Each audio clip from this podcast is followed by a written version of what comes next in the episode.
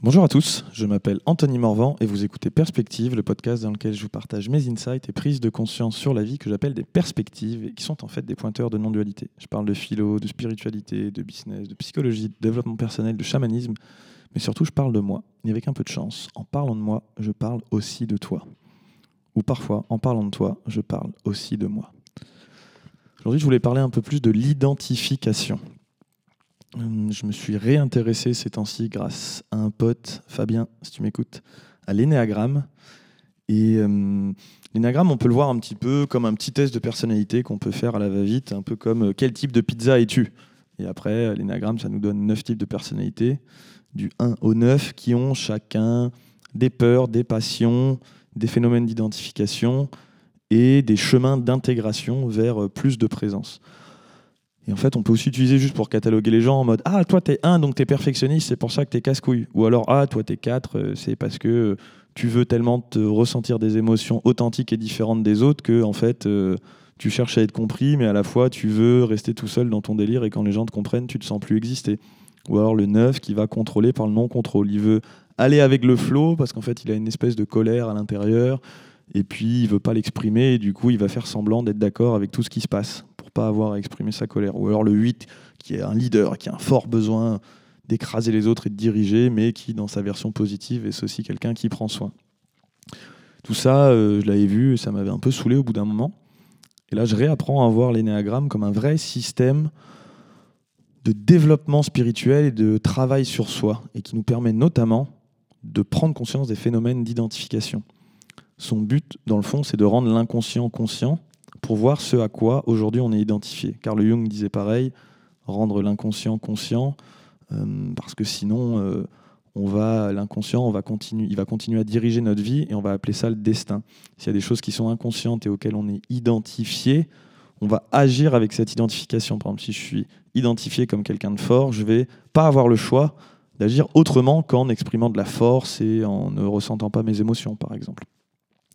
Au final, cette identification, c'est une perte de perspective. Alors que se réveiller de notre identification, to wake up ou de s'éveiller, tout ce qu'on veut, ça nous permet de prendre une position où on observe l'identification et de prendre une perspective un peu plus large sur nous-mêmes, les autres et le monde. Quand je suis identifié avec quelque chose, je ne fais pas de distinction entre l'objet de mon identification et mon sentiment d'être moi. Et c'est là où c'est beau.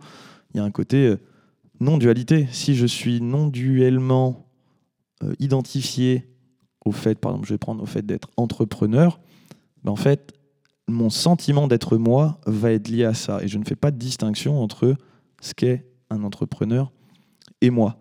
Et sans travail interne, sans inner work, je ne peux pas découvrir mes identifications. Et c'est une perpétuelle remise en question que d'essayer de voir à quoi je me sens identifié, parce qu'en fait, à un niveau, ça ne me rend pas libre. Parce que je ne suis pas, même si intellectuellement on peut le comprendre, je ne suis pas entrepreneur, enfin je ne suis pas que entrepreneur, où, je suis justement la présence qui observe quelqu'un en train de se sentir être un entrepreneur. C'est pas pareil. Parce que dans un cas, comme je le disais dans un podcast précédent, l'œil ne peut pas se voir lui-même. Il faut que l'œil soit désidentifié, par exemple, du micro que là je vois au moment où j'enregistre ce podcast, pour pouvoir le voir si mon œil était identifié avec le micro, bah, je ne le verrais pas, parce que mon œil est lui-même identifié avec mon œil, et du coup, je ne le vois pas à part en pouvant le voir dans un miroir. Et pour aller plus loin, on base du coup notre valeur propre, la valeur propre c'est ce qu'on pense de, de, nous, de ce qu'on est, sur ce à quoi on s'identifie. Si par définition, l'identification c'est euh, vraiment euh, une non-distinction entre l'objet de mon identification et moi-même, ben, c'est aussi ce que je pense de moi, ce que je pense de cette identification. Et par exemple, si je suis identifié à mon travail et que je le perds, ça va pas juste être angoissant, ça peut même devenir une crise existentielle de ma place dans le monde, puisque mon identité et mon sens du moi, mon sens de la vie est basé sur ce quelque chose qui pourtant est en dehors de moi. Mais je ne le sais pas que c'est en dehors de moi. En fait, ce n'est pas moi. Mais, mais si je suis identifié, je ne fais l'expérience d'aucune distinction. Donc je crois que ça, c'est moi. Et ma valeur propre, ce sens du moi, je vais le baser sur mes performances, par exemple, d'entrepreneur. Alors encore une fois, ça parle que de moi. Euh, c'est un process que je suis en train justement de déconstruire ces temps-ci et qui, putain, fait bien mal aux fesses. Et, souvent, cette identification à quelque chose de positif ou de négatif, on peut aussi parfois s'identifier à être quelqu'un de bien ou justement à être mauvais. Je me rappelle souvent, je disais à ma meilleure amie, parfois elle avait des phases où elle se disait Ah, je suis trop forte, j'ai réussi à faire ça, et d'autres Ah, putain, je suis trop nul, j'arrive pas à faire ça. Je disais ben, En fait, est-ce que tu remarques le point commun entre les deux? Dans tous les cas, que ce soit une identification positive ou négative, c'est quelque chose auquel tu t'identifies qui te permet de te sentir différent des autres. Soit tu es mieux que, euh, que les autres, soit tu es moins bien que les autres. Mais jamais tu es juste un petit bout d'être humain qui, comme les autres, sait pas trop ce qu'il fait et qui a, dans le fond, la même valeur propre, une valeur propre infinie ou inconnue, ou, euh, ou en tout cas euh, qui ne devrait même pas s'évaluer. Juste l'être, on n'a que ça qu'à être l'être. Et je peux pas dire, ah, est-ce que je suis à 1% dans mon être? Est-ce que mon être, il a une valeur? Non, en revanche, si je m'identifie à des objets extérieurs, mais que je crois être moi, comme mon image, euh, mon argent, mon statut social, mes relations, les gens que je connais, mes connaissances, et ben forcément, si elles augmentent, je vais me, me surévaluer, et puis si elles baissent, je vais me sous-évaluer. Mais dans le fond, c'est pas de mon être dont il s'agit, c'est de ce à quoi je suis identifié. Et donc cette, identification, qu'elle soit donc quelque chose de positif ou négatif, souvent c'est une protection contre quelque chose de bien plus profond, une douleur émotionnelle ou existentielle énorme. Par exemple, si on s'identifie à notre couple, c'est que dans le fond, on a une énorme peur d'être abandonné. Et c'est bien le concept de la dépendance affective. Si tu as déjà vécu une rupture amoureuse, moi j'en ai pris une dans la gueule il y a 5 ans qui m'a bien défoncé, ça m'a laissé avec un vide existentiel de merde, mais en fait, je suis tout seul, mais je pensais que finalement on était deux et qu'en fait j'étais aimé et que du coup, il se passe quoi si je suis plus en relation avec quelqu'un et que je me sens plus aimé par l'autre ou par l'objet de mon identification, c'est-à-dire le couple? Si je suis qui si si ce couple n'existe plus et que je m'étais fondu un peu dans le couple? Il reste un vide vertigineux que j'ai récemment pu expérimenter aussi en, me désidentifiant du rôle d'Anto d'Alpha Body où je le, vraiment je le vivais. Je me souviens un jour j'étais dans le train et j'ai ressenti comme si j'étais sur mon siège et ça me faisait vraiment comme si le siège du train était parti et que je tombais dans un abîme infini. Et, et là, je sentais le besoin de me raccrocher émotionnellement à plein de choses. Ah oui, mais attends, il reste quand même ça. Et puis, ah, je vais peut-être pouvoir remonter quelque chose. Et puis, ah, et puis quand même, j'ai des amis. Ah. Et en fait, j'essayais juste de trouver des repères parce qu'il y avait un puits infini ou une douleur, euh, bon, infinie, je sais pas, mais une douleur émotionnelle énorme. Et je me suis dit, ah, ok, donc en fait, cette identification, elle était là pour protéger ce vide. Et, là, justement, si cette désidentification euh, se produit maintenant que j'ai choisi de la, de la créer euh, ou de me désidentifier, c'est que justement, peut-être que mon système émotionnel, mon système psychique est prêt à accueillir ce, vide ou cette douleur maintenant, là où avant, bah non, en fait, il y avait des mécanismes de protection qui disaient non, non, non, continue, persévère, continue là-dedans, même s'il y a des choses qui, euh, qui t'embêtent ou avec lesquelles tu n'es plus aligné ou que tu sais pas trop comment faire. Mais en fait, c'est comme s'il y avait une, intelligence infinie qui disait T'inquiète, gros, t'es pas prêt. T'es pas prêt pour ce qui arrive derrière parce que c'est chaud. C'est chaud ce qui va se passer là. Le vide, le, le siège qui, qui, qui se retire d'un coup et tu plonges dans l'abîme, pam. Là, en disant ça, ça me refait penser à Nietzsche qui disait euh, J'ai regardé euh, droit dans les yeux l'abîme et il m'a renvoyé mon reflet. Euh, c'est-à-dire que nous sommes, dans le fond, cet abîme, mais en prendre conscience, c'est parfois chaud. Et, prendre conscience de nos identifications, ça permet de laisser la place à la présence et à l'être. Comme le dit Seb, mon chaman, la présence fait feu de tout bois. Tout brûle à la lumière de la conscience et de la présence parce qu'en fait, les identifications fondent. Et en même temps, c'est non-duel parce que bah, c'est en mettant de la conscience dessus que je peux les brûler. Et euh, euh, c'est en même temps en laissant place, en retirant des identifications, qu'on peut vivre plus consciemment la présence. C'est un cercle vertueux ou, vicieux d'ailleurs. Et la présence commence à se travailler alors, bah, par la méditation, la thérapie, le chamanisme, pour moi par exemple.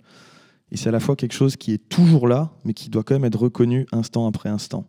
Ça se fait de façon intentionnelle, euh, et, ça doit nous amener à lâcher prise, justement, continuellement sur le besoin d'identification. C'est un chemin à double sens.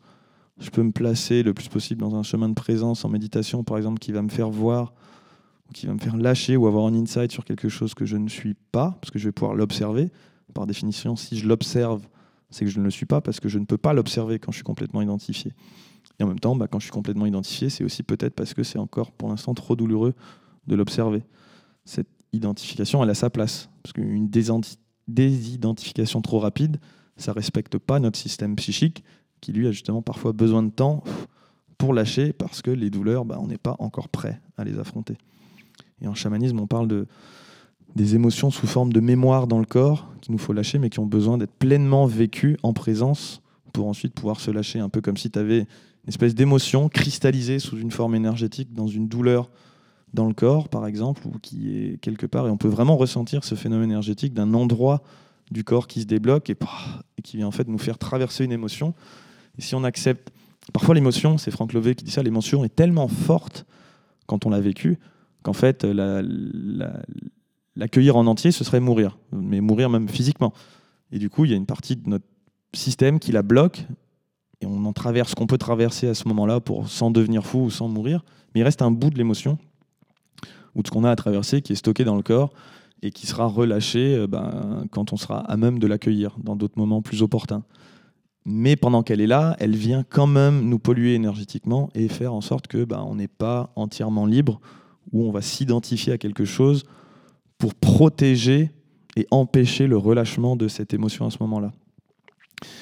Et je rebondis justement là-dessus, je redécouvre l'énéagramme comme étant un bon système qui permet j'ai longtemps, moi, un peu résisté à me dire Ah, mais je suis quoi? Je me reconnais dans tout. Et à un niveau, c'est normal de se reconnaître dans tout parce que bah, plus on chemine, plus on peut voir Ah, bah oui, tiens, tous les mécanismes de tous les types de personnalités, je peux les avoir à certains moments. Et c'est très humain. Mais quand même, c'était aussi une façon, peut-être pour moi, de pas réussir à mettre vraiment. Et c'était mon identification trop forte avec l'un des types, probablement le 3, euh, qui faisait, le 3 ou le 9, d'ailleurs, je sais toujours pas trop, qui faisait que qui fait toujours que ben, cette identification est tellement forte que je ne peux pas la voir. C'est cet œil qui est identifié à lui-même et qui peut pas se voir lui-même. Et, et c'est comme le travail en présence et souvent l'assistance d'autres personnes qui peuvent nous pointer du doigt certains fonctionnements ou suivre une voie euh, ésotérique telle que celle du, de l'énéagramme pour qui a pris soin de synthétiser et de modéliser, même si la carte n'est pas le territoire, mais il y a certains modèles qui... Tous les modèles sont faux, mais certains modèles sont utiles. Et celui-là, je trouve, s'avère de très utile pour voir quels sont les phénomènes d'identification qui ont été cartographiés depuis déjà des millénaires par tout un tas de gens euh, bien plus avancés spirituellement que, moi. Et en même temps, c'était mon ego qui disait non, c'est bon, moi, je n'ai pas besoin de ça. Et puis finalement, de le voir dire attends, je prends un peu de recul et que j'arrête de m'identifier au mec qui, qui, sait tout, justement, ou qui n'a pas besoin d'outils ou pas besoin d'assistance. Et je regarde profondément, c'est un travail qui prend du temps, et il faut avoir les bonnes ressources sur l'énéagramme justement pour voir qu'est-ce qui est. Euh, et, sortir des lieux communs de l'énéagramme et du 1 est perfectionniste, euh, le 5 est un peu autiste, euh, voilà, tout ça, on a de voir quels sont les phénomènes d'identification de chacun des types et voir peut-être, et en le lisant, en voir un qui va nous dire Ah waouh, ça ressemble pas mal à moi. Et déjà, quand on prend, c'est ça qui est magique, c'est pas conceptuel encore, ça peut pas se comprendre avec le mental, mais quand on arrive à voir un phénomène d'identification, on se désidentifie à la fois avec. Parce que si je le vois, encore une fois, si mon œil demain est capable de se voir lui-même sans miroir, euh, il va se rendre compte que bah, c'est pas un œil. En tout cas, ce qui voit n'est plus l'œil à partir du moment où, où, je vois l'œil. Et c'est d'ailleurs ce qu'on peut faire dans le miroir. Si la vue, quelque part, c'est dans la conscience euh, qui est derrière l'œil, parce que sinon, euh, si la vue était complètement dans l'œil, l'œil ne pourrait pas vraiment se voir en lui-même. C'est bien qu'il y a quelque chose derrière l'œil qui peut se voir.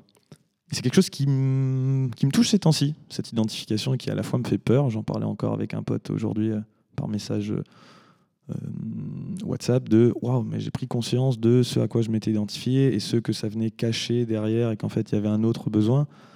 Et oui, oui, et là ça me fait penser à Seb, mon chaman, qui, quand je lui dis ce genre de, d'insight qui me fait bah, bienvenue.